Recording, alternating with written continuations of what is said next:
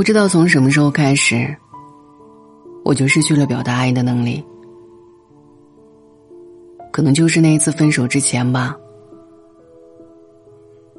无数次拿起手机，想跟他发些什么，思来想去，还是放下了手机。发，我想你了，那太过枯燥。异地两年，不知道说了多少句“我想你”。我们曾经互损对方，除了“我想你”和“我也想你了”，还能不能说些别的？无聊死了都。当然，那个时候的语气是欢快的、宠溺的。发，我下周去。虽然无数次说过。我这里就是你的家，你想什么时候来都可以。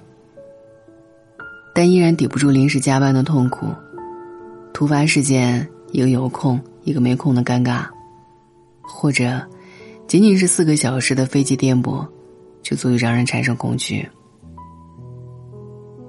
最主要的是，害怕被拒绝。最初的时候，我曾经一个两败往返两次。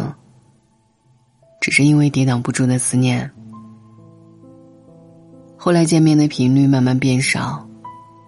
用他的话来说，不是腻了，也不是不爱了，而是不想听到对方说“我下周加班”或者“我下周有安排”。为了避免尴尬和失望，我们在战战兢兢中磨合出了一套平稳的相处方式。细水长流，波澜不惊。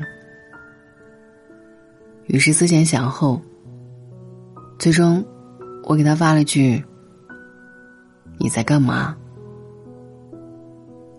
按下发送键的那一刻，我长舒了一口气。你在干嘛？几乎是唯一安全、可控、含蓄、体面，成年人表达思念的方式了。而那次我得到的回答是：“我们分手吧。”从此我便失去了表达爱的能力，不会去说“我想你”，亦不会问“你在干嘛”。不抱期待，就不会有失望。人们怀着这样的想法活着，仅仅是因为。很多时候，我们怀着希望活着，得到的也不过是失望。你是个大人了，你得学会把自己保护起来了，用沉默的方式。几个月前，我失业了。那天晚上，我去了一家酒吧，约曾经的好朋友出来喝酒，借酒消愁。是我们从文艺作品中习得的技能。古龙小说里的侠客总在喝酒，他们好像有说不尽的忧愁。我们只习得了前半部分，却忘却了酒从来没能把他们的问题解决。他们在酒中生，又在酒中死，忧愁最终要解决于刀光剑影中。西门吹雪和叶孤城终有一战。因为爱无法杀人的叶翔，最后也要因为爱死。至于酒，只会让愁绪更浓。并且，如果你看得仔细一些，你会发现，他们大部分时间都是一个人喝酒，因为朋友不常有。失业那晚。也许还可以说是失恋那一晚，我叫上学生时代最好的朋友出来喝酒。我的好朋友不止一个，但大部分都没有回应，或者显示对方还不是你的好友。酒肆之内觥筹交错，情绪被昏暗的灯光遮盖，而透过烟雾缭绕的酒桌，我明明看到好友眼中的心不在焉。说些什么呢？我们无话可说。兄弟，会好的。他说：“我家里还有事儿，先走了，兄弟。”他又说：“这么多年过去了，我们早已形同陌路。曾经一起上下学的情景还历历在目。现在的眼前人，只让我感到陌生。可能孤独是所有人成熟途中的必经之路吧。”那天我一个人喝到很晚，对着酒杯拍照，发朋友圈，无人回复。想说些什么，想想算了，反正不会有人在意的。后半夜兄弟发来信息，我还以为你要问我借钱呢。果然，每个成年人都对老朋友充满恐惧，是因为怕他会问自己借钱。我说：“不会的，不会的，就想找个人陪我。”最终没发出去，觉得自己太矫情，朋友圈也删了。我仿佛失去了表达悲伤的能力，再也没有比这个更让人悲伤的事情了。于是我也就意识到了，不知道从什么时候起。可能就是长大之后吧，我失去了太多的能力，我失去了表达爱的能力。成年人表达思念是问：“在干嘛呢？”我失去了抱歉的能力。成年人表达对不起，发个红包而已。我失去了表达伤心的能力。成年人表达伤心，大概是删朋友圈、换微信头像吧。我也失去了表达愤怒的能力。多少次遇到烦心的事情，很生气，想骂几句，算了，点一根烟，继续生活吧。至于表达开心的能力，不好意思，成年人还不会。若不是世界太冷漠，我又何必闭嘴？若不是世人太肤浅，我又何必关上心房？若不是朋友圈里没朋友，我又何必只设置三天可见？可有的时候，我也觉得，并不全都是世界的错。失业第二天，许久未联系的父亲打来了电话，问我微信头像怎么换了。以前的头像一直是一只猪，因为我长得像一头猪吧。其实不是，猪是他对我的爱称。和他在一起后，我的头像是猪，我的名字也变成了猪，不用说，体型也变成了一只猪。现在他不爱我了，我没必要再留着。但最先注意到我换头像呢。居然是我的父亲，这让我感到意外。要知道，在我的印象当中，我和他的关系一直比较疏远。他用明显不习惯的语气对我嘘寒问暖。我只是说一切都好，不要挂念。失业第十天，父亲又一次打来电话，问我是不是遇到什么困难了。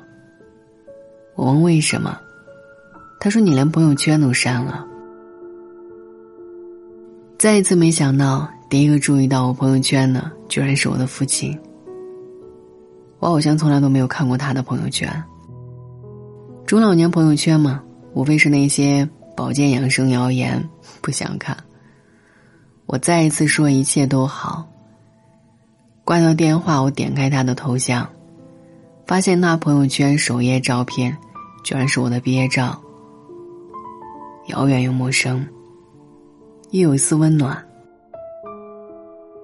失业第二十天，有人敲门，我蓬头垢面的打开房门，发现是我爸。我问：“你怎么来了？”他说：“我过来开会的。”没有多余的话，他留下一些生活必需品，走了。真的就没有多余的话。失业三十三天，我找到了新的工作。在公司我很少说话，老板说：“人嘛，开朗一点，有什么意见说出来，我们都会听的。”我说我失恋了，你们能不能养只猫？他们照做了。我抱着猫哭，但感觉生活正在变好。确实是这样。失恋三十三天，他重新加了我的微信。他说：“你头像怎么换了呢，猪？”他还说：“你知道我为什么想分手吗？因为你只知道问我在干嘛，你话那么少。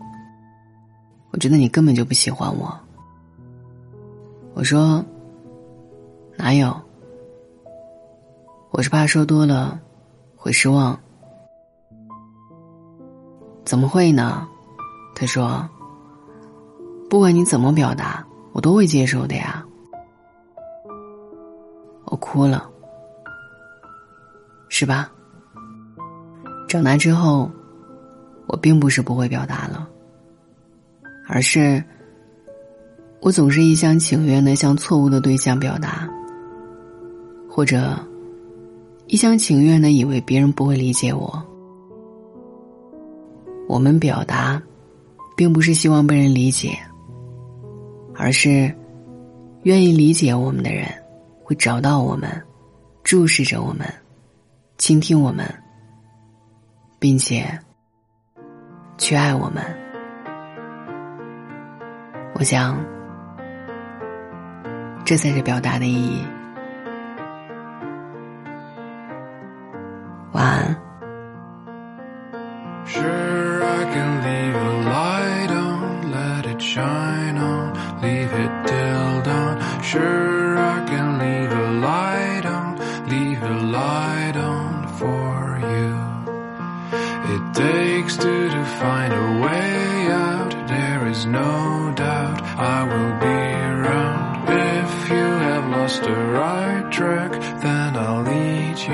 Right back. Don't search to find, don't smile just to be nice. Don't run just to get there on time. Be amazed, simply blown away. Live on without getting off your cloud. Sure,